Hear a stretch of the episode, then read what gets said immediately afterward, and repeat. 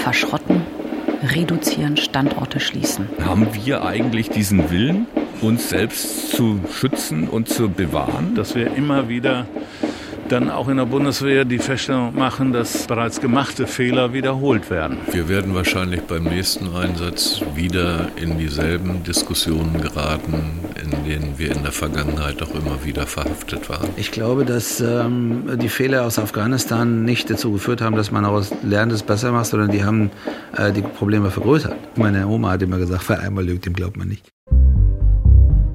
Killed in Action. Deutschland im Krieg. Radio- und Podcast-Serie von Christoph Heinzle und Kai Küstner. Folge 6. Streitende Kräfte. Rekrutinnen und Rekruten, wechen Sie mir zum feierlichen Gelöbnis nach. Ich gelobe. Der Bundesrepublik Deutschland. Treu zu dienen. Und das Recht. Und die Freiheit des deutschen Volkes tapfer zu verteidigen. Frühjahr 2019. Vereidigung junger Bundeswehrrekruten im niedersächsischen Seedorf. Kai, du bist da ja extra hingefahren, auch an dem Tag. Hast dir das angeschaut? Mit welchem Eindruck bist du zurückgekommen? Auf jeden Fall mit einem nachhaltigen, weil das völlig neu war für mich. Ich hatte sowas wirklich noch nie gesehen. Da marschierten dann die Rekruten in großer Zahl auf diesem gigantischen Exerzierplatz ein im Gleichschritt. Es lief alles nach dieser strengen Bundeswehr-Choreografie ab. Du kennst das. Die Bundeswehr hält sich auch in Afghanistan gerne an, an strenge Minutiös, Zeitpläne. Minutiös. Ähm, und dann kam halt äh, dieses Gelöbnis, ähm, der treue Schwur auf äh, die Bundesrepublik Deutschland. Also ich kannte das vorher nicht. Der über den Platz halt, das hört man da auch so. Ähm, du bist ja da nicht hingefahren, weil es irgendeine Kaserne ist, sondern es ist genau die Fallschirmjäger-Kaserne, wo die Einheiten herkamen, die im Karfreitagsgefecht standen. Und auch zwei der drei Soldaten, über die wir ganz viel gehört haben in dieser Serie, die kamen dort her. Äh, und das ist schon noch präsent, da hast du auch mitbekommen, als ja, du da warst. Ja, absolut. Die Namen der damals Getöteten kennt wirklich jeder in Seedorf. Da sind ganze Straßenzüge nach den Gefallenen benannt. Es gibt einen Gedenkstein, der aus Kundus in Afghanistan hierher nach Norddeutschland überführt worden ist, um einfach die Erinnerung wachzuhalten. Hm. Aber wir wollen uns ja jetzt in dieser Folge weniger um die Vergangenheit kümmern, die haben wir lange beleuchtet, sondern in die Zukunft blicken. Zum einen natürlich in die Zukunft der drei Soldaten, von denen wir viel gehört haben, aber zum anderen natürlich vor allem in dieser Folge um die Zukunft der Bundeswehr kümmern. Also die Frage ist, welche Aufgaben wird die Bundeswehr in Zukunft zu bewältigen haben? In welche Richtung marschiert die Truppe in Zukunft, gerade jetzt, wo sie unter Druck steht, von den Bündnispartnern mehr Geld auszugeben, zum Beispiel für die Verteidigung. Es wird auch der Druck nicht nachlassen, in Auslandseinsätze zu gehen und mit all dem werden die jungen Rekruten sich auseinanderzusetzen haben. Was bilden wir aus? Schäfchen oder Soldaten? Wir bilden Schäfchen aus. Schäfchen mit einer Waffe.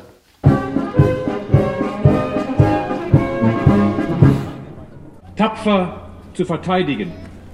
Das heißt, auch in der Konsequenz zu kämpfen, seine Gesundheit oder gar sein Leben einzusetzen. Das hat uns das Karfreitagsgefecht deutlich gemacht. Mehr als seine Gesundheit oder gar sein Leben kann ein Mensch nicht einsetzen. Christian von Blumröder war das, der Kommandeur in Seedorf, in seiner Ansprache bei diesem Gelöbnis. Für die jungen Rekruten ist es tatsächlich ja nicht ganz leicht. Die denken mit 18, 19 noch nicht dran, dass sie selber sterben könnten, aber auch nicht dran, dass sie eventuell mit ihrem Auftrag auch andere zu töten hätten. Klar dürfte aber für alle sein, dass mit den Auslandseinsätzen, das war jetzt nicht eine vorübergehende Erscheinung für die Bundeswehr. Nee, überhaupt nicht. Das ist mit Afghanistan ja völlig klar geworden. Äh, das war sozusagen der Schritt, den man getan hat. Jetzt ist man eine Einsatzarmee geworden. Das wird nicht wieder weggehen und deshalb wird man sich auch in Zukunft dieser Frage zu stellen haben. Da ist man immer noch. Andere sind ja dazugekommen. Mali, äh, Horn von Afrika, Ägäis, Irak. Diese Bundeswehreinsätze, die gibt es ja, die gibt es immer noch, die bleiben und die wird es auch in Zukunft geben. Und die bleiben auch für die jungen Rekrutinnen und Rekruten, die möglicherweise in solche Auslandseinsätze geschickt werden. Die Frage, die über all dem schwebt, ist, wie offen will man umgehen mit der Bezeichnung dessen, was dort stattfindet in Auslandseinsätzen. In Afghanistan hat man ähm, lange gebraucht, bis man ähm, offen gesagt hat, das ist nicht nur ein Brunnenbohr, das ist nicht nur ein Stabilisierungseinsatz. Was wir am Karfreitag bei Kundus erleben mussten, das bezeichnen die meisten verständlicherweise als Krieg. Ich auch. Worte mit einigen Donnerhall, muss man sagen, die zu öffentlichen Reaktionen geführt haben, als Karl Theodor zu Gutenberg, der damalige Verteidigungsminister, das bei der Trauerfeier im April 2010 gesagt hat, der Trauerfeier für die drei Toten des Karfreitagsgefechts. Das war richtig, das sozusagen, sagt Karl Theodor zu Gutenberg auch heute noch in dem Interview, das ich mit ihm geführt habe, am Ende dann aber nur über Skype in etwas schlechterer Qualität. Natürlich kann man jetzt beckmesserisch und, und kleinstteilig filetierend die völkerrechtliche Begründung des Begriffes Krieg so oder so ausfüllen. Und das ist natürlich auch nicht ohne Probleme. Auf der anderen Seite war das der Begriff, der in meinen Augen den Realitäten am nächsten kam und letztlich auch die Grundlage dafür geschaffen hat, dass man tatsächlich mit besserer Ausrüstung für die Soldaten aufwarten konnte. Das ist halt was anderes, wenn die Bevölkerung glaubt, es werden Brunnen gebuddelt oder es wird tatsächlich geschossen. Einer, der das böse K-Wort als Verteidigungsminister ja nie in den Mund nahm, war Franz Josef Jung, der Vorgänger Gutenbergs. Der hat für seine Wortwahl viel Kritik einstecken müssen und auch die drei Soldaten, die uns durch diese Serie begleiten, haben da eine völlig andere Auffassung als Jung. Die hat das immer gewurmt. Ich sag mal, jeder, der da unten war und jeder, der eine Kugel um die Ohren kriegt, der sagt definitiv, dass es Krieg war. Das ist die Definition, die man sich selbst erarbeitet aus dem, was man entweder gelesen hat, in irgendwelchen Anführungsstrichen Kriegsfilmen gesehen hat, ist es einfach so. Weil wenn ich hier rausgehe, hier schießt niemand auf mich, nicht unbedingt. Afghanistan ist nach wie vor ein Kriegsgebiet. Ich sage extra Kriegsgebiete, weil in einem Krisengebiet, ja, da werden nicht so viele Leute abgeschlachtet wie da unten. Es ist keiner im Rahmen des Friedensmissionseinsatzes, weil er eine Decke übergeben hat oder einen Brunnen gebaut hat oder irgendwo eine Brücke für Einheimische gebaut hat, ums Leben gekommen. Nein, die Leute sind gestorben, weil sie eine Gefahr abgewendet haben. Dadurch sind sie gestorben und mussten ihr Leben lassen. Wir haben mit Karl Theodor zu Gutenberg gesprochen und wir haben ganz lange auch mit Franz Josef Jung, seinem Vorgänger, gesprochen. Und wenn man das so gegeneinander hört, dann merkt man, wie weit die wirklich voneinander weg sind in der Frage.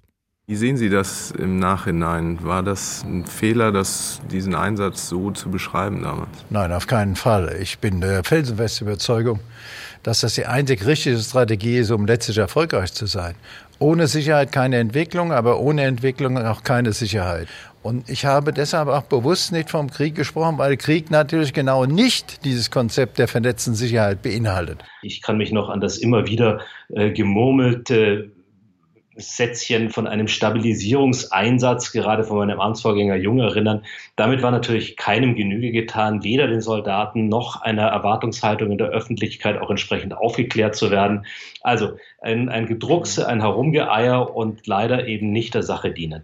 Ich habe immer gesagt, wir befinden uns teilweise in kriegsähnlichen Situationen, völlig klar. Ich habe ja auch von Gefallenen gesprochen. Ja, um auch genau das deutlich zu machen. Mir ging es nur darum, dass ich nicht so allgemein nur immer sozusagen die militärischen Begriffe forciere, ja, weil ich der felsenfeste Überzeugung war und auch heute noch bin, dass wir allein militärisch nicht gewinnen. Nein, ich kann es nicht nachvollziehen und ich habe das immer als ein Abducken vor der Wahrheit und vor den Realitäten empfunden. Und äh, mich hat das damals auch geärgert, weil es musste ja letztlich eine Nachricht gesetzt werden, die es dann auch ermöglichte, zum Beispiel die Soldaten vor Ort mit der notwendigen Ausrüstung auszustatten. Und wenn man von Stabilisierungseinsätzen spricht und den Eindruck vermittelt, dass wir im Wesentlichen winken und Brunnen buddeln, ist natürlich dann auch kaum die Zustimmung aus einem Bundestag und von anderen Entscheidungsträgern her zu erwarten, zu dieser Schlussfolgerung zu kommen. Und deswegen fand ich das Spielen mit diesen Begrifflichkeiten eigentlich an der Verantwortung vorbei das zeigt ja deutlich, welche Ringkämpfe es da gab. Äh, nicht nur verbal, sondern es ging ja im Kern auch um die Frage, was kann, was darf, was soll die Bundeswehr? Eine Frage, die ja präsent war, Kai, wenn man da wie du gereist ist, äh, von Bundeswehrstandort zu Bundeswehrstandort, damals auch nach dem Karfreitagsgefecht. Ja, ich habe Nordafghanistan ähm, oft besucht. Ähm, da war die Bundeswehr aus meiner Sicht deutlich aggressiver, offensiver unterwegs. Im Herbst 2010 zum Beispiel haben die wirklich ähm, versucht, auch mit US-Unterstützung die Taliban entscheidend zurückzudrängen in genau diesen gefährlichen Distrikten, über die wir schon gesprochen haben. Es geht. Wenn man will, geht das. Wenn man will, geht noch viel mehr. Man, man sieht ja, dass es Erfolg zeigt. Der Gegner abgenutzt, geschwächt, weil ihm das Material ausgeht, weil ihm das Personal fehlt hat mir damals ein muskelbepackter Kompaniechef namens Robert von seinen Kameraden auch Robocop genannt, gesagt, damals im Herbst 2010 und lautstarkes und aussagekräftiges Symbol dafür, dass die Bundeswehr da offensiver unterwegs war, war der Schützenpanzer Marder, mit dem ich äh, teilweise in Nordafghanistan auch unterwegs war. Das war aber natürlich auch eine Phase, denn das Problem war, dass man die Taliban zwar teilweise aus Orten vertrieben hat, aber es gab überhaupt keine Garantie, dass die nicht wieder zurückkehrten. Genau in der Gegend, wo ja damals das Karfreitagsgefecht stattgefunden hatte. Genau, ich war zum Beispiel auf dieser strategisch wichtigen Anhöhe 432. Ich war in diesem Polizeihauptquartier, das die Bundeswehr halten sollte, ähm, sozusagen stellvertretend für die Afghanen. Aber bei diesem robusten Vorgehen blieb es dann ja auch wieder nicht. Das war ja nur eine kurze Phase. Genau, es kam dann zum Abfall Flauen Ende 2013 ist die Bundeswehr dann aus Kundus ähm, abgezogen und 2014 endete dann ja der Einsatz der Afghanistan-Schutztruppe ISAF. Also der Kampfeinsatz auch für die Bundeswehr. Afghanistan ist seitdem unsicherer geworden, die Taliban sind vorgerückt äh, und da blieb trotzdem das Narrativ, äh, der, der Slogan, mit dem man das in Deutschland verkauft hat, immer, die Afghanen schaffen das schon, es geht vorwärts und wir helfen auch dabei. Tatsächlich gibt es ja inzwischen Bemühungen seit einigen Monaten, auch auf diplomatischer Ebene Taliban und die afghanische Regierung zusammenzuführen und damit auch die Kämpfe irgendwann zu beenden. Das habe ich schon damals immer als die einzige Chance betrachtet, überhaupt sowas wie Frieden in Afghanistan zu erreichen. Und tatsächlich bemüht sich jetzt auch Deutschland darum, die sowieso eine große Rolle in diesem Prozess hatten. Und die USA bemühen sich als Vermittler darum, in einem Prozess, an dessen Ende möglicherweise auch der komplette Abzug aller internationalen Truppen stehen könnte.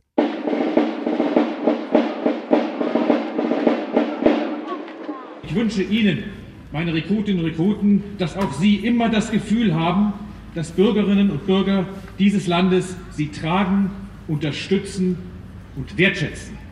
Diese Einheit zwischen der Bevölkerung bzw. dem deutschen Volk, den Soldatinnen und Soldaten und dem demokratischen System, in dem wir leben, wird durch die Truppenfahnen symbolisiert. Aber gibt es diese Verbundenheit zwischen den Deutschen und ihrer Armee wirklich? Wir haben gesehen, die Bundeswehr ist in Afghanistan zur Einsatzarmee geworden.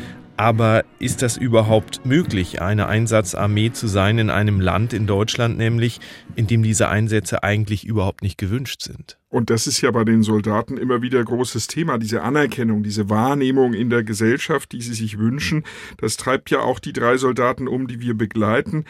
Alex hat da lange drüber geredet und hatte diese anschauliche Geschichte, die er erlebt hat, als er zurückkam aus seinem Einsatz am Flughafen Hannover. Wo sind wir denn bitte ausgestiegen? In Hannover, aber nicht am Gate, wo uns irgendein Zivilist sehen mhm. konnte, sondern direkt neben dem Parkhaus, an Abfallcontainern. War noch ganz genau. Und die einzigen, die da jubelt haben, das waren unsere äh, Familien. Wir, wir sind mit dem, äh, mit dem Flugzeug auf, äh, sind wir gelandet, haben äh, Rollfeld ausgerollt, kam eine Gangwehr an, wir sind runter und mit Plakaten und die jubelt hin und her. Hunderte von Leuten. Ja, das waren die Angehörigen, aber nicht ein Zivilist. Ja, weil uns kein Zivilist sehen sollte. Das war auch bei der Hinto schon so. Ja, da sind wir mit unseren Wüstentarnklamotten, sind wir in so einem Nebensteig sind wir da rein. Da sind wir nicht durch das Hauptding. Und man sieht es doch immer wieder, ja? bei, den, bei den Briten, bei den Amerikanern, die äh, landen am Gate, äh, da stehen da irgendwelche fremden Leute und applaudieren und sagen Danke für deinen Dienst. Und hier in Deutschland muss man mit der Wüstenuniform schon noch mehr als mit der grünen Uniform, da wird man bespuckt.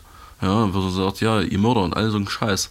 Äh, obwohl man unten Menschen geholfen hat, die wissen überhaupt nicht, was da los ist, äh, spucken und speinern irgendwelche äh, Parolen raus. Mike Mutschke sieht dieses Thema, also mangelnde Anerkennung für die Bundeswehrsoldaten in der Bevölkerung, nüchterner. Ist das bitter, eine bittere Erkenntnis für Sie, wo Sie ja in einem Einsatz waren, in dem Sie fast ums Leben gekommen sind? Also mehr kann man ja eigentlich nicht geben als ein Leben. Nein, das ist nicht bitter, weil man kann sich ja auch so ein Verständnis dafür nicht erzwingen oder so. Jeder hat ein anderes Interesse ne, und eine andere Sichtweise. Aber es dreht sich so langsam. Dieser Wandel kommt ganz langsam, aber er kommt irgendwo. Ne, weil ich sag, wenn irgendwo Hochwasser ist, dann sind alle froh, wenn die Soldaten da sind da wird man auch akzeptiert und hochgefeiert und kriegt auf Deutsch gesagt, ja, Essen gemacht, Kuchen gemacht und die Leute freuen sich einfach. Ne? Und das ist ja auch für uns schön. Dieses einfach miteinander. Wir sind für euch alle da.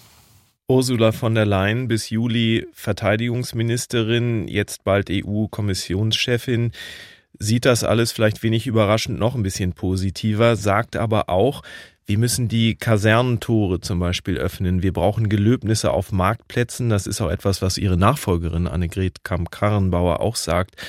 Das hat sie gleich in ihren ersten Tagen im Amt verdeutlicht. Man will einfach diese Verankerung der Bundeswehr in der Gesellschaft erreichen, wie Ursula von der Leyen unterstreicht. In den letzten Jahren ist das Verständnis in Deutschland ähm, für die Aufträge der Bundeswehr gewachsen, Aufträge, die das Parlament seiner Parlamentsarmee gibt weil leider die Sicherheitslage um uns herum uns das ins Stammbuch schreibt.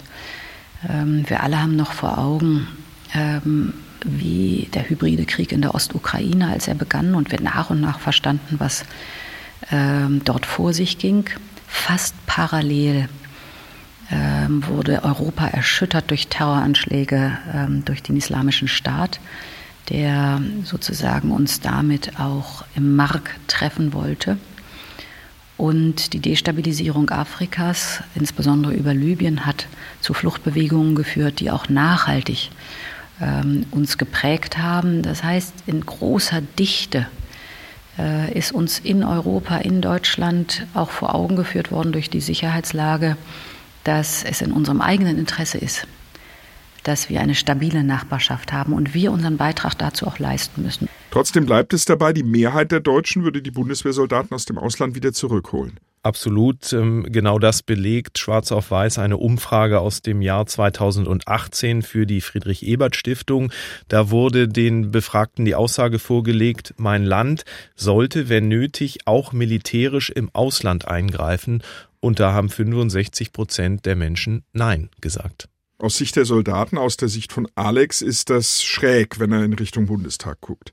Das Parlament wird gewählt ähm, und äh, die meisten großen Parteien äh, haben alle für den Afghanistan-Einsatz gestimmt und auch jedes Mal regelmäßig für die Mandatsverlängerung. Und Leute, die sag ich mal, solche Parteien wählen und dann auf der anderen Seite sagen, der Krieg da unten, das geht mich alles gar nichts an, da kann ich nur ganz einfach sagen, Leute, das stimmt so nicht. Da macht ihr euch das ganz, ganz, ganz einfach. Wenn ihr damit nicht zufrieden seid, dann wählt entweder eine andere Partei, die wirklich jedes Mal gesagt hat, nein, wollen wir nicht, oder meldet eine Demonstration an vom Reichstagsgebäude oder vom Bundeskanzleramt oder vom Schloss Bellevue oder sonst irgendwas, macht eine Demonstration, eine Kundgebung, wo ihr sagt, wir möchten nicht, dass deutsche Soldaten in den Auslandseinsatz gehen nach Afghanistan. Der grüne Bundestagsabgeordnete Omid Nuripur ist Parlamentarier und war oder ist, was Afghanistan angeht, genau in dieser verzwickten Lage, nämlich ein unpopuläres Thema irgendwie verkaufen zu müssen. Äh, ich habe ähm, 2008, 2009 bis 2012, äh, als äh, die Aufmerksamkeit in Deutschland am meisten war dafür, ähm, wirklich wöchentlich Afghanistan-Diskussionen gehabt. Und ich habe erklärt, dass ich den Einsatz richtig finde und dafür stimme. Ich, das ist bis heute so. Ich finde den Einsatz weiterhin richtig, auch wenn extrem viel falsch gemacht worden ist. Und ähm, die Reaktion war am Anfang, ich wurde ausgebuht. So, und äh, ich habe dann nach und nach versucht zu erklären, warum das so ist und worum es geht und warum ich glaube, dass der Einsatz notwendig ist und dass wenn beim Karfreitagsgefecht wir über Leute sprechen, die gefallen sind, dann muss man auch wissen, dass sie versucht haben, zum Beispiel ähm, an Orten, den Kinderspielen Landminen zu räumen und dass das eine, eine zentrale Aufgabe ist und nur Leute können, die spezialisiert sind, die auch wissen, dass sie ihr Leben riskieren, ohne dass irgendjemand ähm, in Abrede stellen kann, was es für, für, für Schmerzen äh, für ihre Familienangehörigen bis heute bedeutet.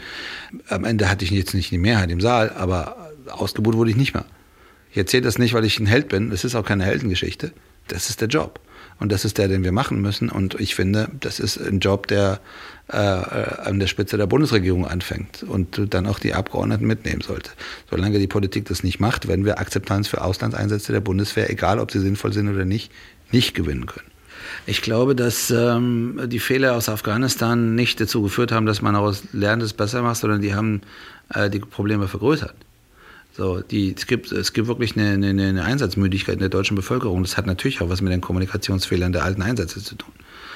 Die Lust der deutschen Soldatinnen irgendwo hinzuschicken, ist in Afghanistan nicht unbedingt gewachsen. Weil man nicht rein Wein von Anfang an eingeschenkt hat. Ja, man, das ist, äh, es gibt, meine Oma hat immer gesagt, wer einmal lügt, dem glaubt man nicht. Aber was wäre es denn, was man aus diesem Afghanistan-Einsatz lernen könnte, was die Bundeswehr lernen könnte, aber auch die Politik daraus lernen könnte? Ein offener Umgang miteinander. Ne, das ist ganz wichtig. Man muss sich von nichts scheuen und man kann jedem nur vor die Stirn gucken, aber wenn man nicht miteinander redet, kommt man nicht weiter. Und das ist das, was, glaube ich, fehlt. Es ist auf jeden Fall so, dass natürlich mit Aussetzen der Wehrpflicht bei der Bundeswehr natürlich auch äh, jede Menge Nachwuchsprobleme gekommen sind. Das heißt, es äh, sind weniger Soldaten für wesentlich mehr Aufträge. Jetzt kommt das äh, mangelhafte Material noch mit dazu, wo ja jetzt wirklich fast jede Woche irgendeine Schlagzeile kommt, dass wieder irgendwelche Hubschrauber nicht fliegen, irgendwelche Schiffe nicht schwimmen oder sonst irgendwas nicht funktioniert. Über Ausrüstungsmängel haben wir äh, viel geredet und dazu haben wir auch den grünen Abgeordneten Omid Nuripur befragt. Es gab äh, bei den Ausrüstungsfragen echt merkwürdige lange Schleifen, die, die so nicht notwendig waren. Ich erinnere mich noch an die Debatte um Schlafsäcke. Also es gab so eine ausschreibungsbedingte Norm von Schlafsäcken und äh, diejenigen, die dann ähm, als Infanteristen in, in, in Kundus rausgefahren sind nach vier Tage Patrouille, die hatten, weil es da zu kalt war, zwei, jeder zwei Schlafsäcke dabei. Abgesehen davon, dass es in so einem, in so einem Dingo nicht besonders cool ist, wenn da fünf Leute sitzen und, und zehn Schlafsäcke um sie herumfliegen. Ähm, es ist auch lebenswichtig, dass die schnell aus dem Schlafsack rauskommen. Wenn die aber in zwei drinstecken und plötzlich wird geschossen, dauert es einfach, dauert drei Sekunden länger. Das ist lebensgefährlich. Die Truppe wächst inzwischen wieder, aber nicht so schnell wie gewünscht, denn es ist nicht ganz einfach, in diese freiwilligen Armee auch junge Leute zu bekommen als Soldaten. Die deutsche Freiheit wird auch am Hindukusch verteidigt. Das war dieses berühmte Wort vom ehemaligen Verteidigungsminister Peter Struck. In Abwandlung oder Fortsetzung dessen muss man heute sagen, die Freiheit wird aber auch weiter möglicherweise in Europa verteidigt werden müssen. Die Frage, die sich jetzt stellt, ist, geht das denn beides auf einmal? Und was wäre, wenn jetzt noch etwas dazukommt? Also nochmal ein so großdimensionierter Einsatz wie in Afghanistan zum Beispiel. Und äh, dafür brauchen die Soldaten eben nicht nur moralisches Rüstzeug, also Rückhalt in der Bevölkerung, sondern sie brauchen auch konkrete Ausrüstung. Und das war ja das Problem schon im Afghanistan-Einsatz und so richtig besser geworden ist es ja nicht. Dafür wird ganz heftig auch von Politikern wie Omid Nuripur die langjährige Verteidigungsministerin Ursula von der Leyen kritisiert. Die habe beim Beschaffungswesen versagt und Tatsache ist ja, zahlreiche Waffensysteme funktionieren nicht. Ja, aber Frau von der Leyen schiebt da so ein bisschen die Verantwortung ihren Vorgängern zu. Wir haben in den 90er Jahren die Bundeswehr kaputt gespart, hat sie mir im Interview gesagt. Sie hätte versucht, das alles aufzuholen, das sei aber nicht ihre Schuld und es sei einfach schwierig, diese hohl gewordenen Strukturen zu füllen. Um es konkret zu machen, es gibt ja dieses Beispiel der superschnellen Eingreiftruppe, das ist so eine Art Feuerwehreinheit der NATO. Da musste sich Deutschland, als es dran war, diese superschnelle Eingreiftruppe zu stellen, tatsächlich bei den NATO-Partnern Material leihen, konkret Panzer. Über 25 Jahre lang war die Bundeswehr nach der Wiedervereinigung darauf ausgerichtet, abzubauen. Weniger Panzer, verschenken zum Teil, äh, verschrotten, reduzieren, Standorte schließen. Das ging so weit, dass in der Wirtschafts- und Finanzkrise, als noch stärker gespart werden musste in der Bundeswehr, dann auch gesagt wurde, jetzt werden die Ersatzteillager runtergefahren auf Null und vielleicht nur noch ein Viertel aufgefüllt. Sowas betrifft dann zum Beispiel auch die Panzer. Und mit den Trendwenden im Jahr 2014, 15 und jetzt in einer wachsenden Bundeswehr, die mehr Aufgaben machen muss, merkt man jetzt, wie tief reingeschnitten worden ist in den Zeiten des Sparens in die Substanz der Bundeswehr. Denn wenn Sie jetzt wieder aufbauen, die Panzertruppe, und sie brauchen Ersatzteile. Dann sagt die Industrie, die haben wir vor Jahren abgebaut, die Produktionsstraßen, weil ihr weniger bestellt habt. Ich habe versucht, die ehemalige Ministerin so ein bisschen festzunageln und wollte wissen, wie viel ist die Bundeswehr eigentlich heute Auslandseinsatzarmee, wie viel ist sie für die Verteidigung des NATO-Gebiets zuständig. Sie wollte sich da nicht so richtig festlegen. Nur ist ja klar, die Truppe befindet sich da in einem äußerst schmerzhaften Spagat heute, muss irgendwie beides zusammen hinkriegen. Ursula von der Leyen hat versucht, das Problem mit dem Beschaffungswesen an der Wurzel zu packen und hat deshalb Beraterverträge abgeschlossen. Darüber wird mittlerweile auch heftig diskutiert. Und was auch bleibt, ist dieser Vorwurf ihrer Kritiker, sie hätte ja fünfeinhalb Jahre als Ministerin Zeit gehabt, hat aber die Bundeswehr trotzdem in einem beklagenswerten Zustand hinterlassen. Und was auch bleibt, ist natürlich die Grundsatzfrage, mit wie viel Geld soll die Bundeswehr überhaupt ausgestattet und bedacht werden? Und da gibt's ja dieses Schwarze Peter-Spiel. Von der Leyen verweist dann ihre Vorgänger und Vorvorgänger. Der ist ja Karl Theodor zu Guttenberg gewesen. Und der sagt, nee, das Problem lag eigentlich an einer ganz anderen Person.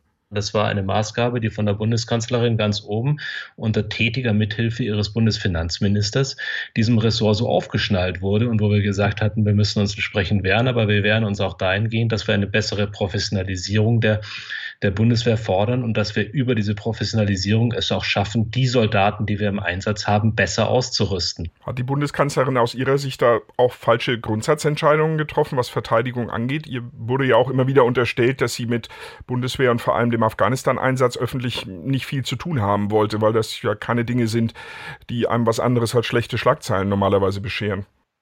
Also ich kann schon bestätigen, dass man, das war ja im Jahre 2009, damals das Jahr äh, des äh, Bundestagswahlkampfes, dass man damals schon versucht hatte, alles zu vermeiden, was nur in irgendeiner Form schlechte Nachrichten aus Afghanistan bedeutet hätte. Und das mag den einen oder anderen in seiner Entscheidung so oder so zu formulieren möglicherweise auch getragen haben. Ich kann aber auf der anderen Seite nicht feststellen, dass es bei der Bundeskanzlerin eine, eine erhöhte Distanz zu den Bundeswehreinsätzen und den Soldaten gegeben hätte. Eher im Gegenteil. Und in der Zeit, als ich das Amt innehatte, habe ich auch viel Wert darauf gelegt, dass die Bundeskanzlerin beispielsweise selbst auch bei der einen oder anderen Trauerfeier anwesend war und was sie dann auch getan hat und was ich ihr hoch anrechne. Trotzdem, die Sparbemühungen damals gingen vom Bundeskanzleramt aus und sie wurden vom Bundesfinanzminister mit großer Vehemenz mitgetragen und den Schuh muss sie sich schon mit anziehen.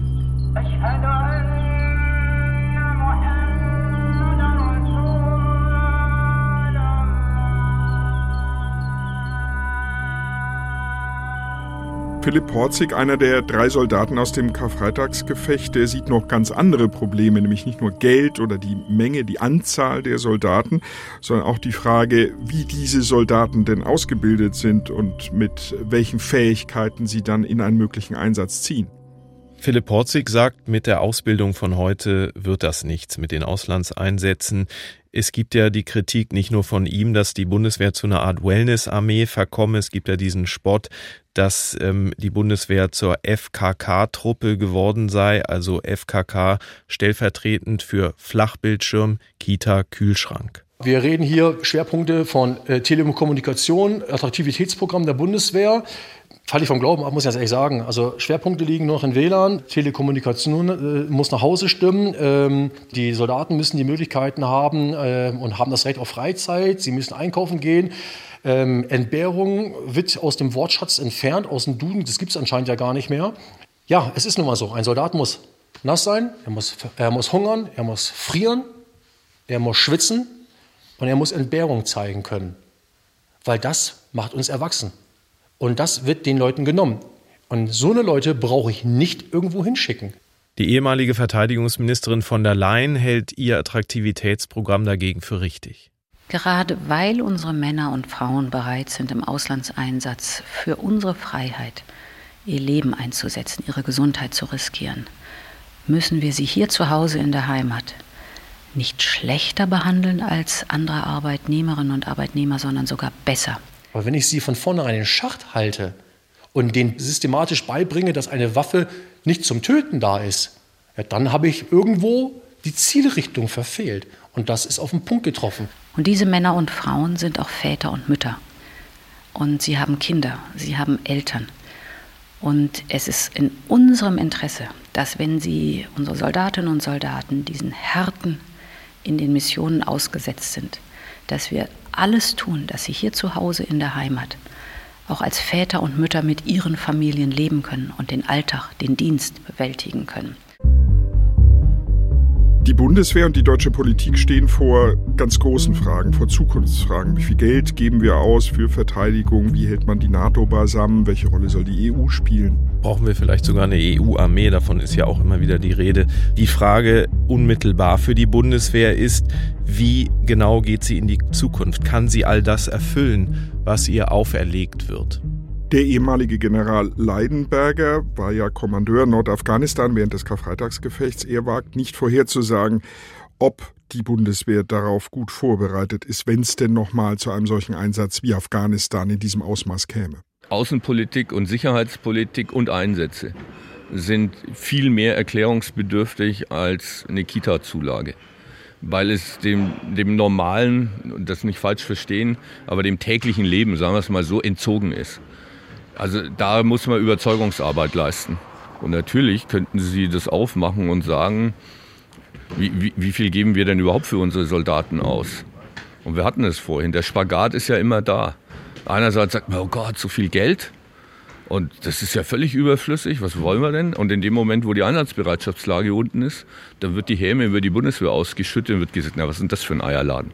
Also ich formuliere das bewusst flapsig, aber in diesem Spagat machen andere Nationen sehend auch die Defizite ihrer Armee, sagen aber, wir wollen eine, weil das auch Teil unseres, unserer Souveränität ist. Haben wir eigentlich diesen Willen, uns selbst zu schützen und zu bewahren? Oder ist das sozusagen, ist es einfacher, es anderen zu überlassen? Und aus der Formulierung sehen Sie, dass ich schon ein bisschen Sorge habe, äh, dass wir das ein bisschen zu locker nehmen in vielen Bereichen das ist das, was sozusagen auch zu einer reifen Demokratie gehört, aus meiner Sicht. Dass man sich ganz bewusst dafür entscheidet, sich schützen, verteidigen und im Notfall halt auch wirklich kämpfen zu wollen. Wir kennen ja die NATO-2-Prozent-Diskussion, also die Bündnispartner Deutschlands und insbesondere US-Präsident Donald Trump wollen, dass die Bundesregierung endlich zwei Prozent ihrer Wirtschaftskraft in die Verteidigung steckt. Das ist derzeit eine brandaktuelle Frage. Dahinter steht die Grundsatzfrage, wie viel ist eine Gesellschaft eigentlich bereit für ihre Armee auszugeben? Und auch Karl Theodor zu Guttenberg, der ehemalige Verteidigungsminister, sagt, da ist die Bundesrepublik und die Bundeswehr gerade in einer wirklich schwierigen Lage. Es wird immer eine sehr volatile Aufgabe bleiben. Ich glaube, Sie können heute auch nicht sagen, wie eine Bundeswehr in fünf oder zehn Jahren genau aufgestellt sein muss, weil sich die Gefährdungs- und, und die entsprechenden Sicherheitslagen mittlerweile in einer Geschwindigkeit verändern, dass man, ich glaube, ein Höchstmaß an Flexibilität dafür wird aufwenden müssen. Aber ich rate davon ab zu sagen, die Zukunft unserer Verteidigung ist nur in der Verteidigung der Landesgrenzen zu sehen unsere Sicherheit wird schon weiterhin in anderen Teilen dieser Erde auch mit entschieden und von daher braucht man Bewusstsein der Koppelung beider Bestände. Außer Geld, was bräuchte die Bundeswehr aus Ihrer Sicht denn heute noch? Braucht sie mehr Rückhalt aus Bevölkerung, aber auch Politik? Ich habe so ein bisschen das Gefühl, dass die Aufmerksamkeit hin zur Bundeswehr wieder gelitten hat in den letzten Jahren und dass man wieder mehr dafür machen muss, um den Menschen in unserem Lande deutlich zu machen, was diese Männer und Frauen tatsächlich leisten. Und da ist es nicht alleine mit Bahntickets getan. Das ist sicher eine, schöne Initiative, aber das muss natürlich weitergehen. Das war natürlich ein Seitenhieb auf Anneke Kamp-Karrenbauer, die neue Verteidigungsministerin, die ja kostenlose Bahntickets für Soldaten vorgeschlagen hatte. Rainer Glatz, der ehemalige Chef des Einsatzführungskommandos, ist einer, der sagt, mehr Geld müssen wir nicht deshalb ausgeben, weil Deutschland das eines Tages zugesagt hat und weil die USA oder Trump das fordern, sondern weil die Bundeswehr, weil die Truppe es braucht. Ähm, die wird ja, das ist klar, nicht unter Betätigungsmangel leiden. Es wird weiter brüchige, fragile Staaten geben, auch in unmittelbarer Nähe Europas. Es wird weiter Konflikte geben. Aber an welchen soll sich die Bundeswehr dann beteiligen? Ich glaube, dass es keinen gesellschaftlichen Grundkonsens gibt über die Frage, wann, unter welchen Voraussetzungen und Rahmenbedingungen und wie darf ich militärische Gewalt zur Durchsetzung politischer oder sonstiger Ziele einsetzen. Das, das ist einfach aus meiner persönlichen Erfahrung und Wahrnehmung in unserer Gesellschaft bis heute nicht ausdiskutiert. Wir werden wahrscheinlich beim nächsten Einsatz wieder in dieselben Diskussionen geraten, in denen wir in der Vergangenheit auch immer wieder verhaftet waren. Das können wir, glaube ich, Christoph, nach eingehender Befassung mit diesem Thema so unterschreiben. Ja. Denn es wird ja weiter Auslandseinsätze geben, wenn Europa im Zeitalter von Trump gerade versucht, sich militärisch noch mehr auf eigene Füße zu stellen, zum ja. Beispiel. Und da ist ja wirklich die Frage, wie gucken wir in diese Zukunft? Und ähm, wir haben, glaube ich, gemerkt in den Recherchen, in den vielen Gesprächen, ganz wichtig wäre, anders als in Afghanistan, dort ist es nicht passiert, erstens die Ziele und Mittel klar zu benennen. Also die Frage, was kann und soll Entwicklungshilfe? Die Frage, was soll die Politik tun? Wie soll sie diesem Staat beim Aufbau helfen, demokratische Parteien zum Beispiel fördern und dann eben fragen, und was kann dann noch die Bundeswehr tun? Welchen Auftrag hat sie?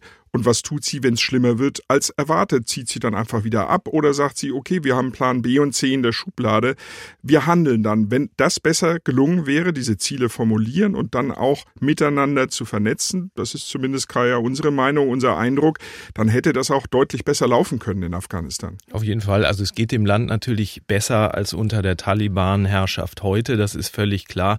Und es hätte aus meiner Sicht ähm, sind die Fehler gemacht worden eigentlich in den friedlichen Jahren. Also ähm, ich da hätte man was, was machen können und hätte man mehr Einfluss ausüben können für eine positive Entwicklung. Absolut, da hat man es versäumt, auch beispielsweise dadurch, dass man in, sich auf den Irak von US Seite konzentriert hat. Ich fand, man tut diesem Land Afghanistan immer Unrecht, wenn man sagt, das war einfach nicht zu befrieden. Es war eigentlich ein friedliches Land äh, vor dem Einmarsch der Sowjetunion in den 80er Jahren. Mhm. Und der zweite Punkt wäre ja, wenn man diese Ziele mal genau definiert hat, dann muss man sie tatsächlich eben offen verkaufen. Wir haben ja diese verquere und verdrückte Kommunikationspolitik ähm, lang betrachtet mit den verschiedenen Gesprächspartnern. Dann muss man ja sagen, äh, nicht nur, was der Auftrag ist und was wir erreichen wollen, sondern auch, welche Risiken gibt's. Genau, man darf dann nicht äh, so verdruckst kommunizieren, wie das in Afghanistan passiert ist. Das war ein Fehler auch aus meiner Sicht. Man muss dann diese Auslandseinsätze auch wirklich nach außen hin und für die Bevölkerung hörbar offensiv verkaufen. Und dem Parlament am Ende sagen, wollt ihr das so oder nicht? Für die Soldaten, die wir hier begleitet haben, vor allem diese drei aus dem Karfreitagsgefecht, geht es natürlich nicht nur um diese großen Fragen, sondern um ihre eigene Gegenwart und Zukunft. Also wie werden Sie das künftig schaffen, verarbeiten, mit dem weiterleben, was Sie erfahren haben? Philipp Horzig zum Beispiel, der ist ja körperlich, seelisch stabil, hat sich, so war zumindest unser Eindruck, auch so ein bisschen seinen Frust von der Seele geredet, bildet ähm, jetzt Fallschirmspringer aus im Allgäu, macht sich fit für den Einsatz, geht aber nicht mehr selber nach Afghanistan, obwohl ihn die Sicherheitslage dort nach wie vor beschäftigt. Definitiv. Wenn das Ganze wieder kippt und dann wieder in Richtung ähm, des Terrorismus weiter wieder aufbaut, kann ich das nachvollziehen, weil man hat dort die Situation zu früh aufgegeben. Wenn wir da ewigen Frieden oder wenn wir da Ruhe haben wollen, müssen wir den Leuten jetzt den Rückhalt geben. Deswegen sagte ich, zehn Jahre noch ungefähr dranhängen.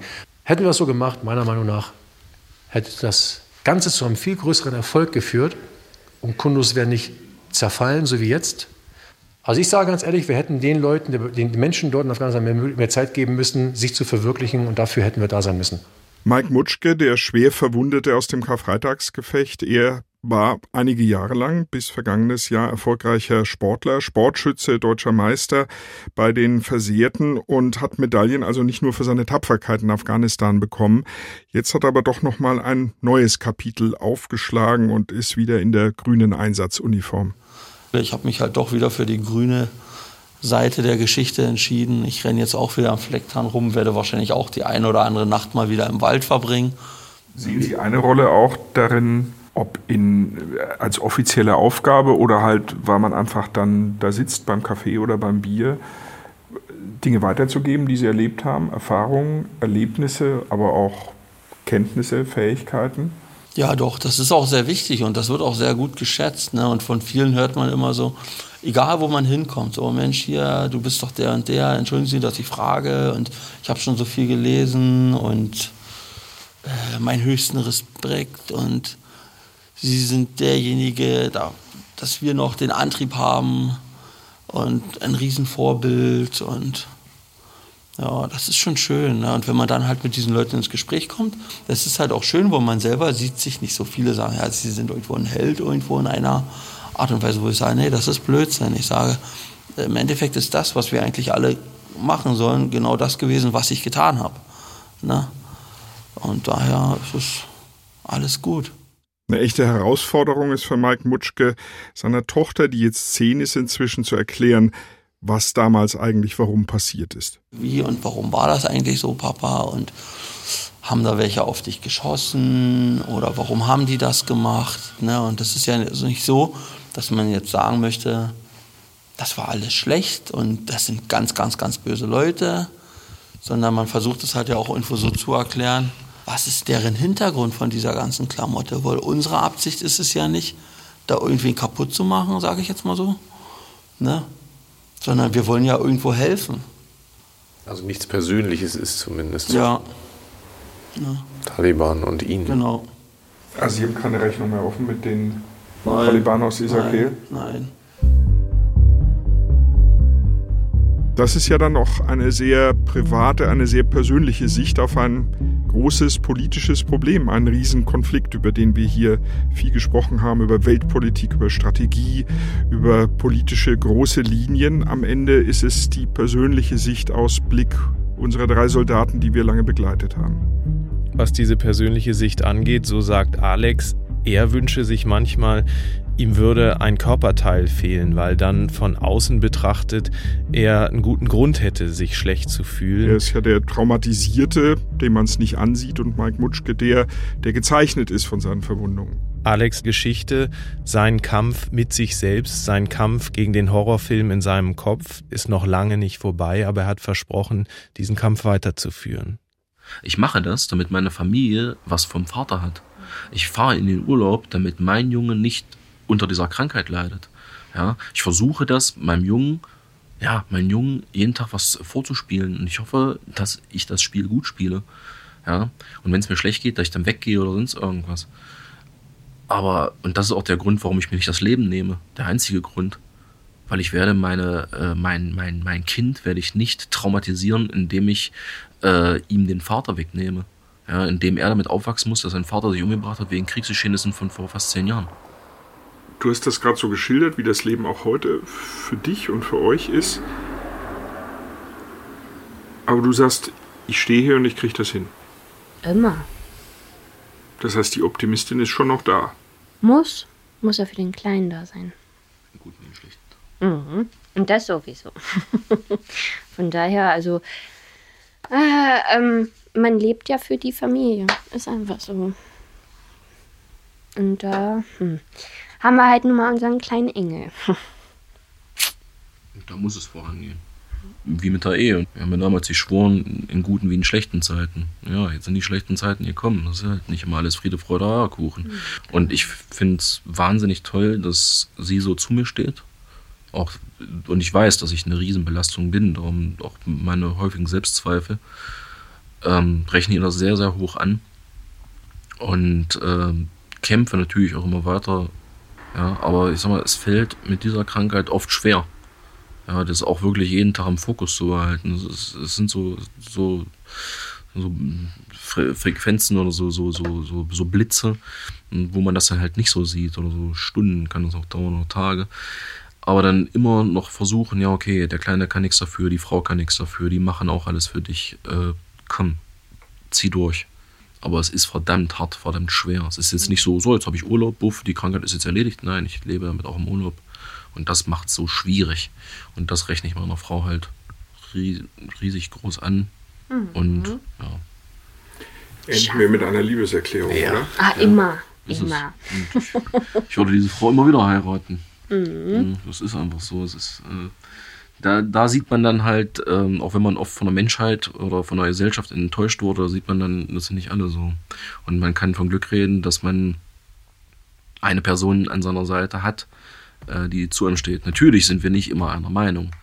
Und wir sagen, okay, alles klar, äh, wir versuchen das zu machen. Wir sind jetzt auf dem Stand, dass wir sagen, okay, die Krankheit wird immer Bestandteil meines, unseres Lebens bleiben. Und wir versuchen aber das Leben so gut es geht, irgendwie äh, zu bestreiten. Ja, gerade auch im Sinne unseres Tag Jungen. für Tag. Ist so. Und Zukunftsmäßig denken wir gar nicht. Nö. Ist einfach wirklich Tag für Tag. Bringt Immer nix. für den Jungen da sein, den Tag rumkriegen. Und es ist mal so. Mhm. Ja, es ist passiert, ich kann es Ja. nicht ändern, meine Frau kann es nicht ändern und wir müssen damit leben, was wir haben. Aber trotzdem versuchen wir das, so gut es geht, zu meistern. Auch wenn es schwer ist. Das schaffen wir. Ja. Nie wieder.